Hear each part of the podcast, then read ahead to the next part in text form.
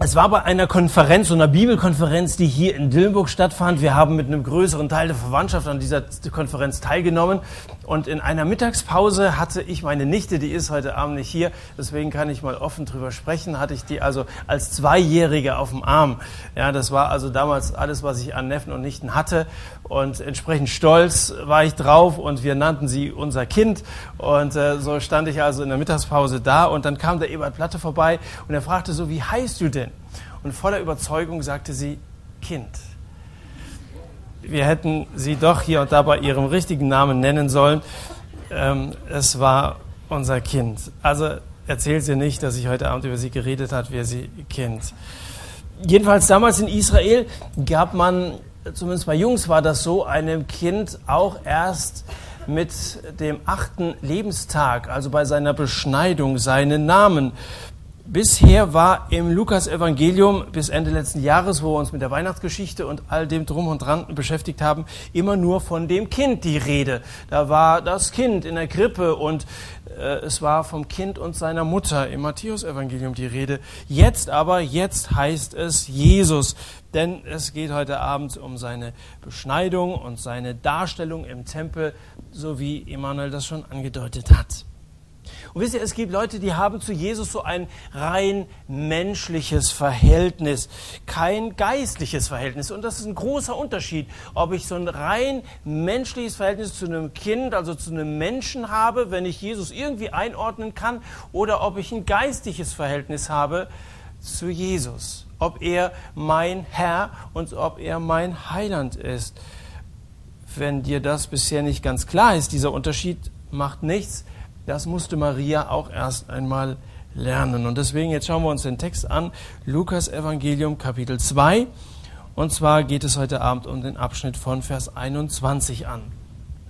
Da steht also, und als acht Tage vollendet waren, dass man ihn beschneiden sollte, da wurde sein Name Jesus genannt, der von dem Engel genannt worden war, ehe er im Mutterleib empfangen wurde.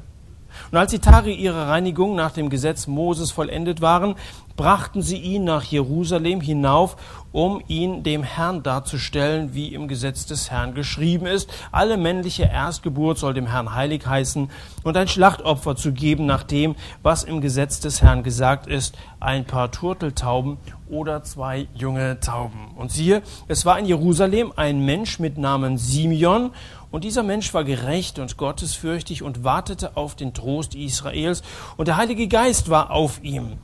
Und ihm war von dem Heiligen Geist eine göttliche Zusage zuteil geworden, dass er den Tod nicht sehen solle, ehe er den Christus des Herrn gesehen habe.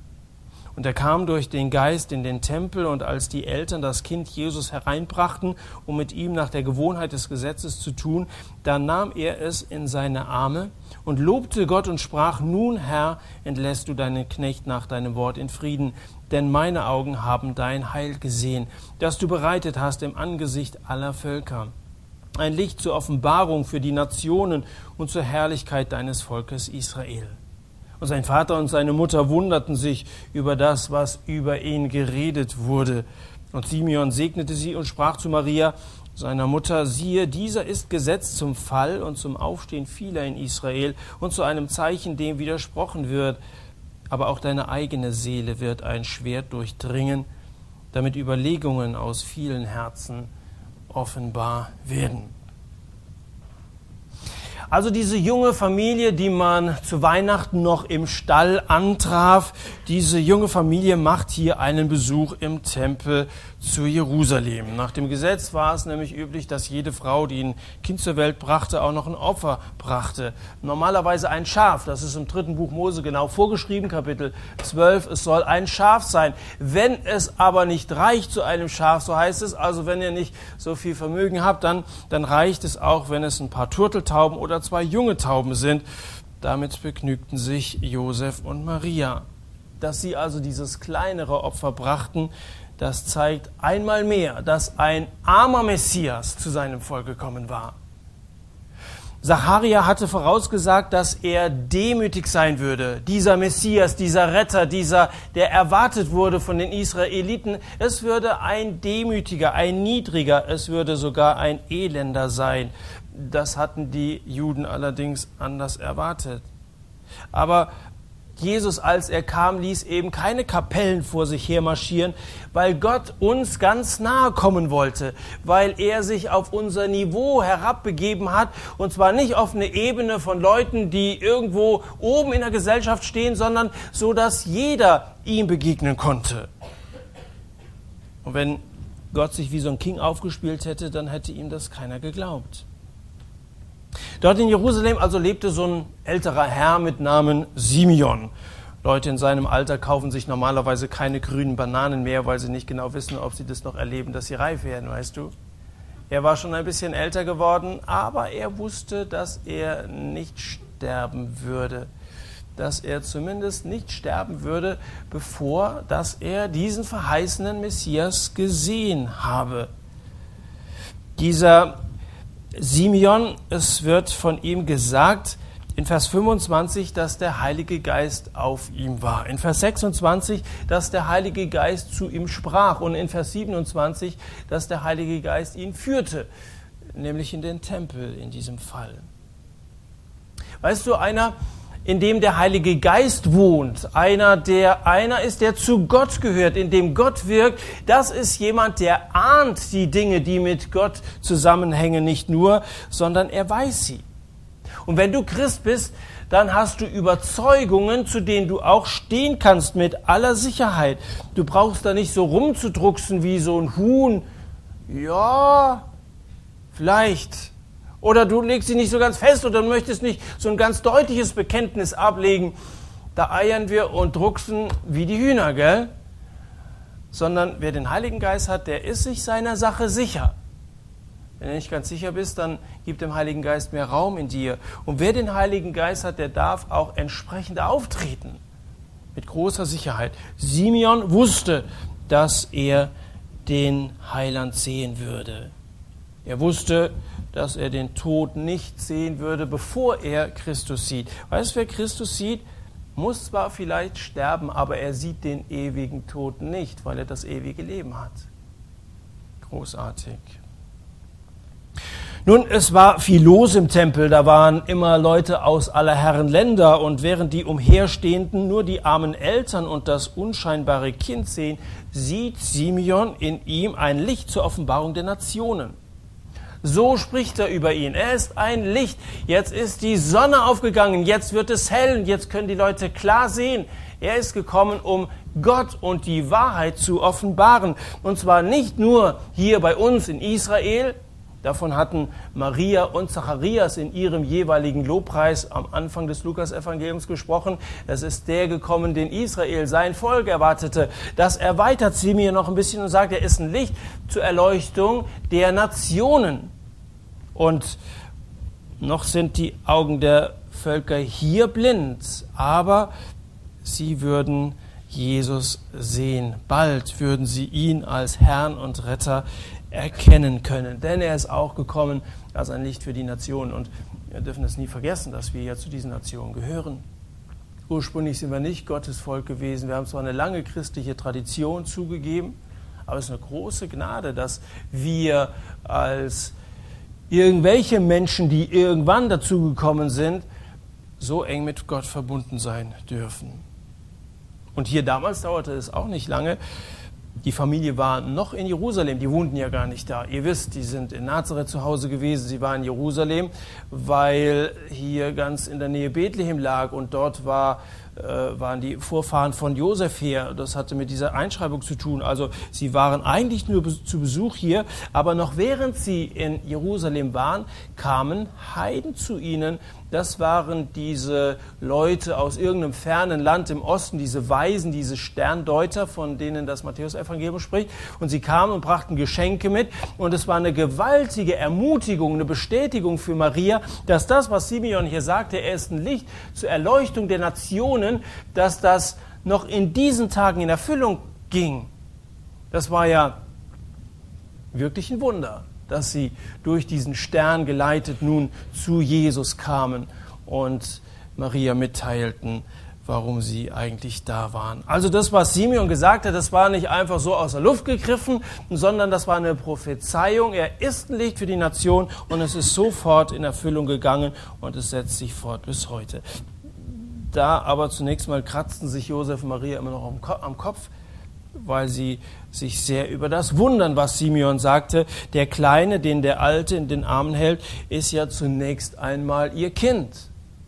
Da fragt man sich, was geht hier ab? Was erzählt er da? Sie wunderten sich über das, was dieser Simeon sagt. Und darauf erklärt dieser Prophet Simeon der Maria, siehe, dieser ist gesetzt zum Fall und zum Aufstehen vieler in Israel und zu einem Zeichen, dem widersprochen wird. Aber auch deine eigene Seele wird ein Schwert durchdringen. Nun, wir werden in den nächsten Abenden hier beim Satt noch sehr viel über Jesus hören und er ist der, der gesetzt ist zum Fall und zum Aufstehen. Er ist dieses Licht. Aber ich weiß nicht, ob du mal über diese Aussage aus dem Statement von Simeon nachgedacht hast. Deine eigene Seele wird ein Schwert durchdringen. Da möchte ich heute Abend einen gewissen Schwerpunkt drauflegen und möchte versuchen, mit euch zu erarbeiten, was das eigentlich bedeutet. Nochmal, es gibt viele, die akzeptieren Jesus als Mensch. Seine Lehre über Gott gefällt den Theologen, sein Umgang mit den Menschen gefällt den Humanisten, seine Wunder gefallen den Spiritisten und so weiter und so fort. Jesus ist ein durchaus interessanter Typ gewesen und viele sind interessiert an Jesus, da werden Bücher geschrieben, aber das Wichtigste, das wird von den meisten nicht akzeptiert, nämlich sein Opfer für Sünden dass sein Kommen diese Welt ja ein ganz bestimmtes Ziel hatte, dass er sich für Menschen an so ein Kreuz nageln lässt und stellvertretend für sie stirbt, damit wir als Menschen Leben haben können. Das wollen die meisten nicht, weil man möchte doch selber die Verantwortung tragen für das, was man ausgefressen hat. Da einen anderen hinzuschicken, ist ja irgendwie ungerecht und außerdem könnte man dem ja irgendwas schuldig sein. In dem Moment, wo also ein anderer für mich bezahlt, da muss ich doch irgendetwas bringen, damit ich das irgendwie wieder gut mache. Also lassen wir das besser. Ich bin mein eigener Herr und das deswegen lehnen die meisten Jesus als den, der er eigentlich ist, mit seiner Mission, mit seinem Ziel, warum er in die Welt gekommen ist, lehnen sie ihn einfach ab. Man, man meint christlich zu sein, wenn man ein christliches Leben führt. Also wenn man sich an, so, an, an, an die zehn Gebote hält und die christlichen Prinzipien ernst nimmt, dann sollte das ja ausreichen.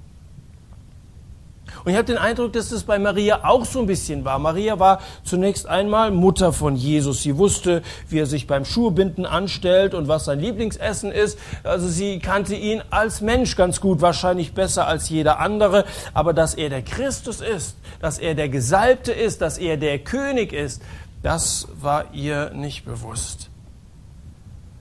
Und dann sagt Simon zu ihr, ein Schwert wird deine Seele durchdringen. Wenigstens würde es nicht ihren Körper durchdringen, die Seele ist nicht sichtbar und dieses Schwert, von dem er redet, ist auch nicht sichtbar.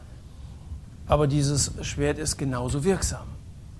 Und so ein Schnitt in die Seele ist genauso schmerzhaft. Maria muss lernen, und das ist ein wichtiger Punkt, sie muss lernen, ihr menschliches Verhältnis über Jesus aufzugeben, um sich ihm zu unterordnen also eine neue Stellung zu ihm, zu Jesus zu finden. Jedes Mal, wenn von jetzt ab in den Evangelien die Rede von Maria ist, dann sehen wir, wie dieses Schwert schneidet. Und wir werden so einige Stationen im Leben von Maria jetzt mal verfolgen. Jesus hatte seine Kindheit, von der wir nicht allzu viel wissen, in Nazareth verbracht. Einmal im Jahr kam Josef in sein Zimmer, zieht die Schuhe an, wir ziehen nach Jerusalem zum Passafest. Das musste man Jesus nicht zweimal sagen. Das zog ihn förmlich dahin. Und außerdem hat er sich immer ans Gesetz gehalten. Das war von Anfang an so. Und dort in Jerusalem zeigt sich, dass er schon mit zwölf Jahren erstaunlich bibelfest war. Josef brachte ihm bei, wie man mit dem Hobel umgeht, und Maria brachte ihm vielleicht bei, wie man mit der Heiligen Schrift umgeht. Sie wird ihm vieles gelehrt haben. Was er von Josef lernte, war aber auch okay, denn wer große Reden schwingen soll, äh, will, der sollte erstmal was Gescheites gelernt haben. Der Auffassung bin ich schon. Vielleicht denkst du, naja, ich gehe mal gleich zur Bibelschule und will halt ja, große, große Geistliche werden. Es ist schon ganz gut, erstmal so ein Werbeberuf oder irgendwas anderes, was auch immer. Maurer, was hast du noch? und, und Maler und Schreiner, irgend sowas. Bei Jesus war es Schreiner.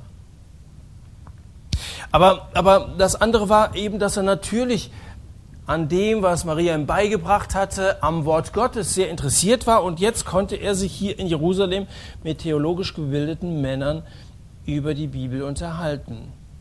Jerusalem und der Tempel übten eine solche Faszination auf Jesus aus, dass er beschließt, ein paar Tage dran zu hängen, statt sich wieder der Karawane nach Galiläa anzuschließen. Bis die Eltern das bemerkten, vergeht ein ganzer Tag und bis dass sie ihn gefunden haben, noch weitere drei. Zurück in Jerusalem macht Maria ihm dann einen Vorwurf. Sie sagt, Kind, warum hast du uns das angetan? Siehe, dein Vater und ich, wir haben dich mit Schmerzen gesucht. Er ist ja immer gehorsam gewesen, ist immer folgsam gewesen und jetzt auf einmal auf einmal so etwas, was ist los? Und Jesus fragt, was ist der Grund dafür, dass ihr mich gesucht habt? Wusstet ihr nicht, dass ich in dem sein muss, was meines Vaters ist? Drum blieb Jesus allein zu Hause. Ist euch aufgefallen, dass in beiden Statements der Vater vorkommt? Maria sagt, dein Vater und ich und meinte damit Josef. Und, und Jesus sagt, in dem, was meines Vaters ist, und meint damit Gott. Da ist zweimal die Rede von Vater, aber von ganz unterschiedlichen Personen. Jesus macht seine Eltern erstmals auf die wahren Verwandtschaftsverhältnisse aufmerksam, was aber weder Josef noch Maria kapierten, denn sie verstanden das Wort wieder einmal nicht, das Jesus zu ihnen redete. Seit der Engel zu Maria gesprochen hatte, seit der Begegnung mit Simeon sind ganze zwölf Jahre vergangen. Die Familie war mittlerweile gewachsen. Jesus hatte vier Brüder und einige Schwestern. Wie viele das genau waren, wissen wir nicht. Und da ist so eine Hausfrau wie, Maria ganz schön gefordert. Wisst ihr, junge Frauen, die als Jugendliche Feuer und Flamme für Gott und sein Reich waren, stehen oft nach Jahren nur noch vor der Gasflamme und kochen Karotten und Reis. Da sind junge Leute, die haben Jesus kennengelernt und sie brennen für ihn und sie wollen was, was reißen in der Welt für Jesus. Die haben, die haben ganz revolutionäre Gedanken, aber dann, dann kommt so eine Traueranzeige, ich meine Trauanzeige, das kommt aber so einer Traueranzeige manchmal ganz schön gleich, weil man hört und sieht hinterher nichts mehr von denen und dann, dann haben sie als ihre Familie und dann reden sie nur noch über ihre Ikea-Einrichtung und über Kindermoden und über alles Mögliche und das Wichtigste ist völlig in den Hintergrund getreten. Und ich habe den Eindruck, dass das bei mir, Maria auch ein Stück so der Fall war. Da war sie die Magd des Herrn, sie hat sich Gott zur Verfügung gestellt, aber dann kam, dann kam eben alles, was mit der Familie zusammenhängt, dazwischen. Nichts dagegen, eine Familie zu gründen. Ganz im Gegenteil, wir brauchen mehr Kinder in unserer Gesellschaft und das ist ein großer Segen. Da haben wir auch an einem der Abende drüber schon gesprochen. Ganz ohne Frage. Aber wenn du viel beschäftigt bist, dann musst du dennoch für deine Seele sorgen. Unbedingt.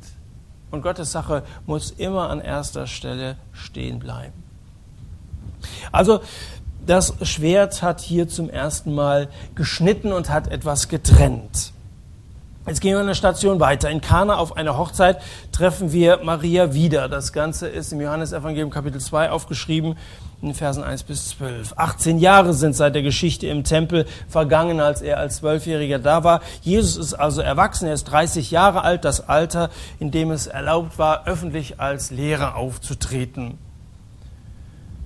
Es gibt aber vielleicht auch noch einen anderen Grund, der nahe liegt, warum er so lange zu Hause blieb, so lange gewartet hat, bis dass er 30 war.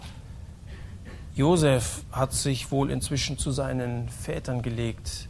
Das heißt, er ist gestorben. Sein Name jedenfalls wird nie wieder erwähnt. Maria, so kann man annehmen, ist also Witwe geworden und Jesus als der Älteste wurde zunächst einmal Versorger der Familie. Als er mal in Nazareth predigte, fragten die Leute, ist dieser nicht der Zimmermann? Marias Sohn und der Bruder des Jakobus und des Josses und des Judas und des Simon und sind nicht auch seine Schwestern hier bei uns? Markus Kapitel 6, Vers 3. Da wird mal so die ganze Familie in einem Atemzug genannt. Also wenn du seine Brüder mal kennenlernen willst, gehst mal nach Markus Kapitel 6.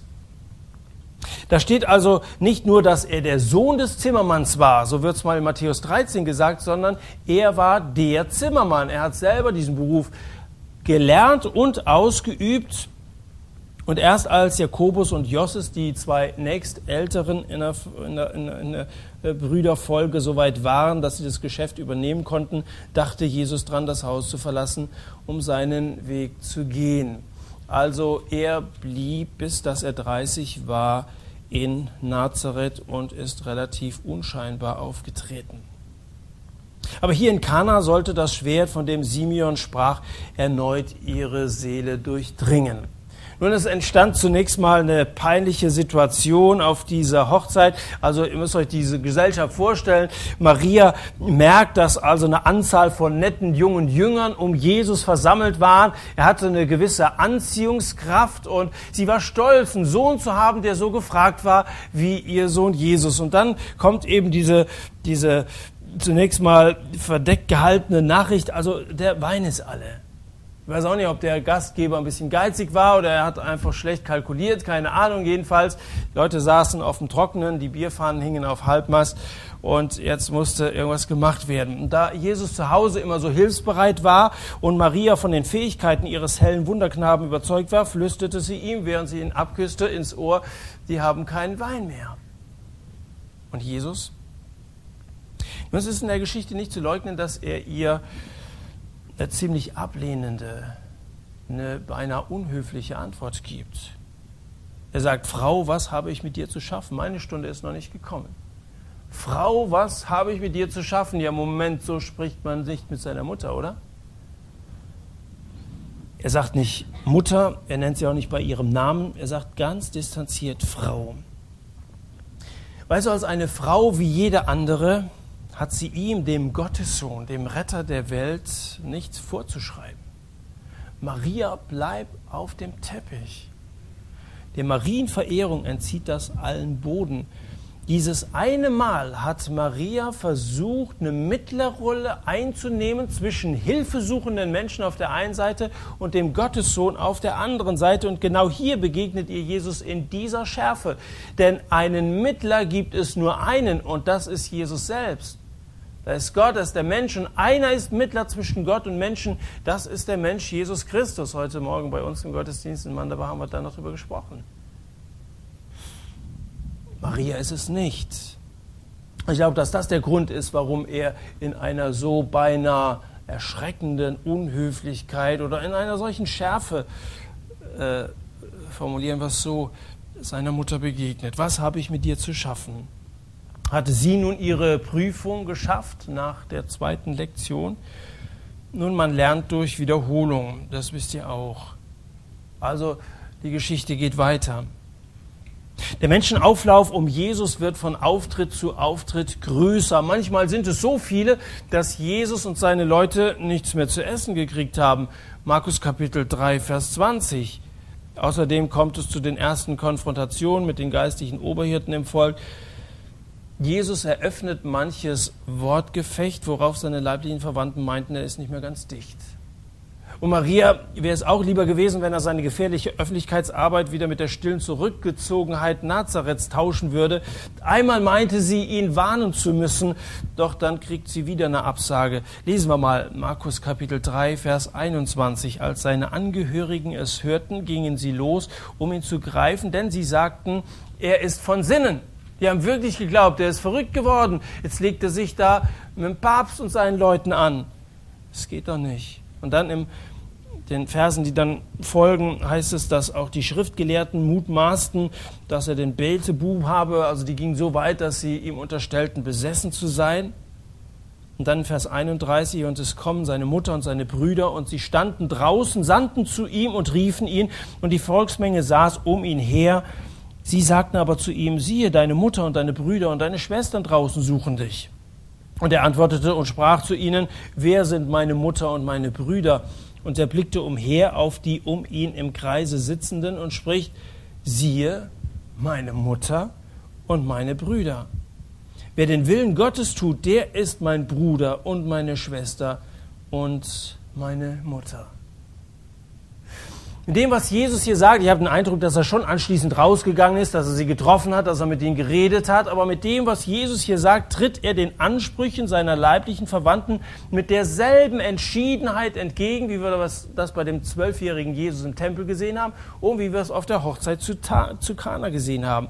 Das Schwert zerschneidet weiterhin diese Nabelschnur, von der Maria meinte, sie bestehe noch, das Band der irdischen Verwandtschaft. Er redet von einer ganz neuen Verwandtschaft. Er sagt, wer den Willen Gottes tut, der ist wirklich mit mir verwandt. Wenn du hier sitzt und bereit bist, den Willen Gottes nicht nur zu hören, das ist relativ leicht, so Sonntag für Sonntag hierher zu kommen, man hört sich das Ganze an, das eine ist amüsant, das andere weniger und mal sagt es eine mehr, das andere ist mal irgendwie so eine Horizonterweiterung oder so. Es geht aber nicht nur darum, das Ganze anzuhören, sondern wenn du bereit bist, das auch zu tun. Denn Jesus sagt ja nicht, wer den Willen Gottes kennt und wer damit vertraut ist, wer bibelfest ist oder so, sondern er sagt, wer den Willen Gottes bereit ist auch zu tun. Der ist mein Bruder, der ist ist meine Schwester, der ist meine Mutter, der ist mit mir verwandt. Und wenn du bereit bist, das umzusetzen und zu tun und auch in der Gesellschaft, im Dillkreis und darüber hinaus was zu bewegen, dann bist du einer von den Leuten von Jesus. Das sind meine Verwandten. Dann gehörst du ganz eng zu ihm. Das ist ein Zeichen dafür, dass du sozusagen an diesem Weinstock angeschlossen bist und daraufhin auch Frucht bringen kannst. Da kommt was in Bewegung. Das sind meine Verwandten, mit denen gehöre ich zusammen. Da gibt es so eine Blutgruppe, verstehst du? Und ich wünsche mir, dass viele von euch, ja, dass ihr alle solche Leute wärt, die eben nicht nur da sitzen, da saßen sie jetzt vor Jesus, aber es blieb nicht dabei, das war eine riesige Schar von Jüngern, der hatte ja nicht nur zwölf, sondern mindestens 70 und darüber hinaus war von 500 Mal die Rede und so weiter. Und da ging wirklich was im Mittelmeerraum nach seiner Auferstehung in Bewegung. Das Evangelium hat Wellen geschlagen, sodass keiner sagen konnte, wir haben da noch nie was von gehört. Bei uns gibt es manchmal Leute, die sagen, habe ich noch nie gehört, das Evangelium. Gut, Maria muss jetzt unverrichteter Dinge wieder nach Nazareth zurückgehen. Sie hatte den Zwölfjährigen schon nicht verstanden. Wie viel weniger verstand sie ihren Sohn jetzt. Und auf dem Heimweg wird sie mit manchem Seufzer ihrem Herzen Luft gemacht haben. Sie hat es nie verstanden. Zielstrebigkeit ist gut, Maria, solange man nicht mehr strebt als zielt. Über das eigentliche Ziel dessen, was Jesus vor Augen hatte, wusste sie nichts. Der Weg ihres Sohnes lag für sie immer noch im Dunkeln. Eine weitere Station, einmal noch wird Maria in Abwesenheit erwähnt, ehe Jesus am Kreuz hängt. Habe ich gesagt, Jesus wird erwähnt, also Maria wird noch einmal erwähnt.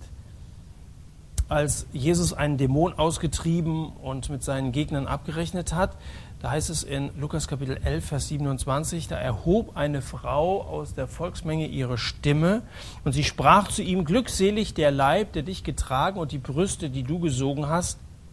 Er aber sprach gewiss, doch glückselig, die das Wort Gottes hören und befolgen. Also Maria ist gar nicht da, die Frau kannte sie wahrscheinlich auch gar nicht, aber sie sagt, Mensch, glückselig. Und die Katholiken beziehen sich auch gerne auf so eine Stelle. Jesus sagt, ja, ist so. Ich mag meine Mutter auch. Aber und dann ist genau das Gleiche, was er vorher auch schon mal gesagt hat. Glückselig sind die, die das Wort Gottes hören und befolgen. Jesus ändert seine Meinung nicht. Und er lässt nicht die geringste Verehrung einer Maria, einer Mutter, irgendeines Menschen zu, weil Menschen eben nicht das Wort äh, oder, oder so eine Mittlerrolle einnehmen können. Die Marienverehrung konnte nur aufkommen, weil Menschen eben nicht das Wort Gottes gehört und befolgt haben, ganz offensichtlich. Nun, die Sorge der Maria war ja begründet. Also, dass man sich als Mutter Sorge um ihre Kinder macht, das spricht ja für eine Mutter. Sie könnte auch sagen, mir wurscht, also wenn er nicht will, dann soll er, ich habe ja noch andere Söhne oder so. Sie hatte wirklich Sorge, die war begründet, die Priester, die Pharisäer, die hatten ja keine Ruhe, ehe dieser unbequeme Prophet aus Nazareth beseitigt war, verurteilt und hingerichtet am Kreuz. Und genau dahin führt es Jesus und genau dahin führt es auch Maria. In Johannes 19, Vers 25 steht, es stand aber bei dem Kreuz seine Mutter. Da begegnen wir ihr als nächstes. Eine Mutter am Sterbebett ihres Kindes. Das ist unglaublich hart. Ich kenne eine Mutter, die vor fünf Jahren ihre fünfjährige Tochter verloren hat und die bis heute noch längst nicht drüber hinweggekommen ist. Und ich fürchte, dass es noch lange dauern wird. Die Zeichen stehen nicht auf Besserung. Und ich habe einen Vater getroffen, dem er erzählte, dass vor 25 Jahren sein Sohn vor seinen Augen vor ein Auto gelaufen ist und dass er den toten Sohn in die Wohnung getragen hat und dass es ihm so ist, als wäre es gestern gewesen. Für einen Elternteil ein Kind zu verlieren, ich glaube, dass keiner von uns das nachvollziehen kann, was das bedeutet. Und jetzt steht Maria eben nicht an einem Sterbebett, weil Jesus ist weder in einem Bett geboren worden, noch ist er in einem Bett gestorben, und er ist auch nicht umgeben von besorgten und weinenden Sterbebegleitern, sondern von spottenden und von fluchenden Sterbebegleitern. Und da steht Maria mitten drunter und sie muss ansehen, wie die Leute ihn beschimpfen und wie er armselig an diesem Kreuz hängt und vor sich hin stöhnt, wie die beiden anderen auch. Dann wird es auf einmal stockdunkel und sie ist völlig verunsichert. Was muss da in dieser Maria vor sich gegangen sein? Aber in dieser furchtbaren Situation macht Maria ihm keine Vorwürfe mehr. Vorher hat sie ihn ja noch warnen wollen. Sie sagt jetzt nicht, Mensch, hättest dich doch warnen lassen, ich habe es dir gleich gesagt, das musste ja so irgendwie ändern, enden. Nee, sowas hört man jetzt nicht mehr von Maria. Und ich habe den Eindruck, dass hier in Maria etwas passiert ist. Simeon hatte zu ihr gesagt, dass er Jesus zu einem Zeichen würde, dem widersprochen wird. Und es mag sein, dass ihr das jetzt eingefallen ist und dass sie langsam merkte, dass die Voraussagen Gottes immer in Erfüllung gehen und dass das eben die Erfüllung dieser Prophezeiung war. Ein Zeichen, dem widersprochen würde. Dem konnte sie nicht widersprechen. Das war wirklich so. Maria war ja wieder aus Nazareth nach Jerusalem gekommen und ich habe den Eindruck, dass sie kam, um sich jetzt dem Kreis der Jünger anzuschließen. Und sie kommt gerade rechtzeitig, um Jesus am Kreuz zu sehen und offensichtlich Jesus am Kreuz auch zu erkennen. Mag sein, sie hatte noch ihre Zweifel, aber wenn jemand zweifelt, da muss man die Sache, an der man so seine Zweifel hat, doch untersuchen. Dann muss man das Ganze hinterfragen. Es mag unter euch auch Leute geben, die so ihre Zweifel haben an dem, was in der Bibel steht, was es mit Jesus auf sich hat, dass das wirklich der Retter ist. Und dann gibt es Leute, die geben es auf und sie sagen, also es ist mir nicht ganz klar, also, also ich gehe nicht mehr hin oder so. Aber wenn ich etwas untersuchen will, wenn ich etwas hinterfragen will, dann muss ich doch möglichst nah rangehen. Also ein Forscher geht doch das, was er erforschen will, er geht doch möglichst nah dran, um irgendwie einen klaren Blick zu bekommen. Und deswegen möchte ich dich auch auffordern, dahin zu gehen, wenn du dir nicht ganz sicher bist, wo Jesus ist. Und Jesus sagt, wo zwei oder drei in meinem Namen versammelt sind, da bin ich. Also geh zur Kirche, da bleib doch nicht weg. Also gerade wenn du dir nicht sicher bist, dann geh hin und hinterfrag die Sache. Maria ist gekommen, sie hat sich das anschauen wollen und ich glaube, dass es hier zu einer Veränderung gekommen ist. Und noch etwas, wenn du Sterne sehen und untersuchen willst, dann geht das nicht bei Tageslicht. Du musst warten, bis es dunkel ist. Nicht, dass die Sterne die Dunkelheit bräuchten, um zu existieren, aber wir brauchen die Nacht, um sie sehen zu können.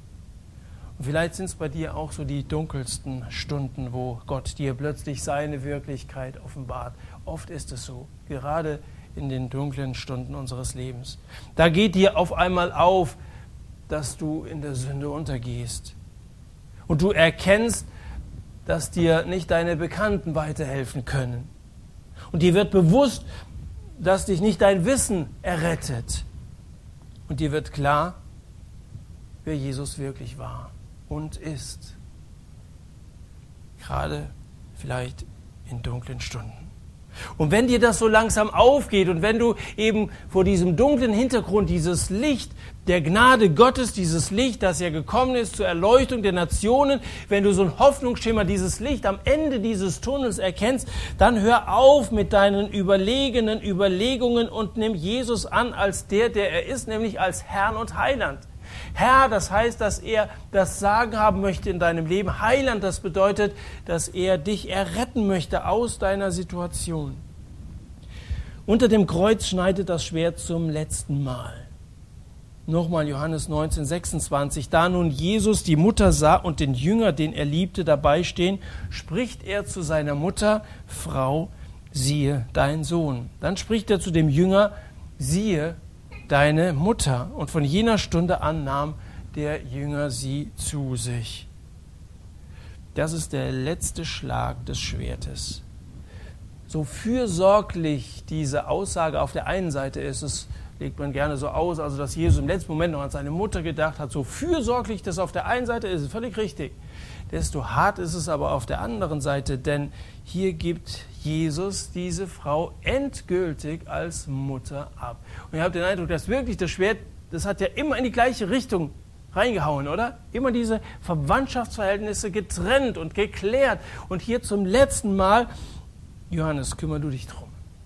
Übrigens, dass er sie Johannes anvertraute, daran sieht man, dass sich Maria vielleicht mit den anderen Söhnen nicht mehr so ganz einig war, die nämlich zunächst nicht an Jesus geglaubt haben. In Johannes Kapitel 7, Vers 5 steht, sie glaubten nicht an ihn. Maria aber scheint so allmählich zum Glauben gekommen zu sein und deswegen sieht es Jesus als besser an, dass Johannes sich um sie kümmert, der nun nicht ein Sohn von Maria war, als dass es Jakobus, Jos und so weiter waren, sonst hätten die sich ja um sie kümmern können.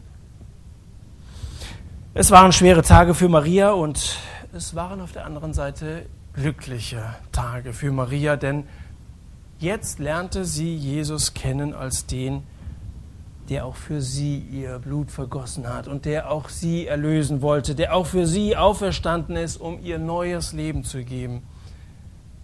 Aber dahin zu kommen, musste sie erst einmal loslassen. Sie musste erst mal loslassen.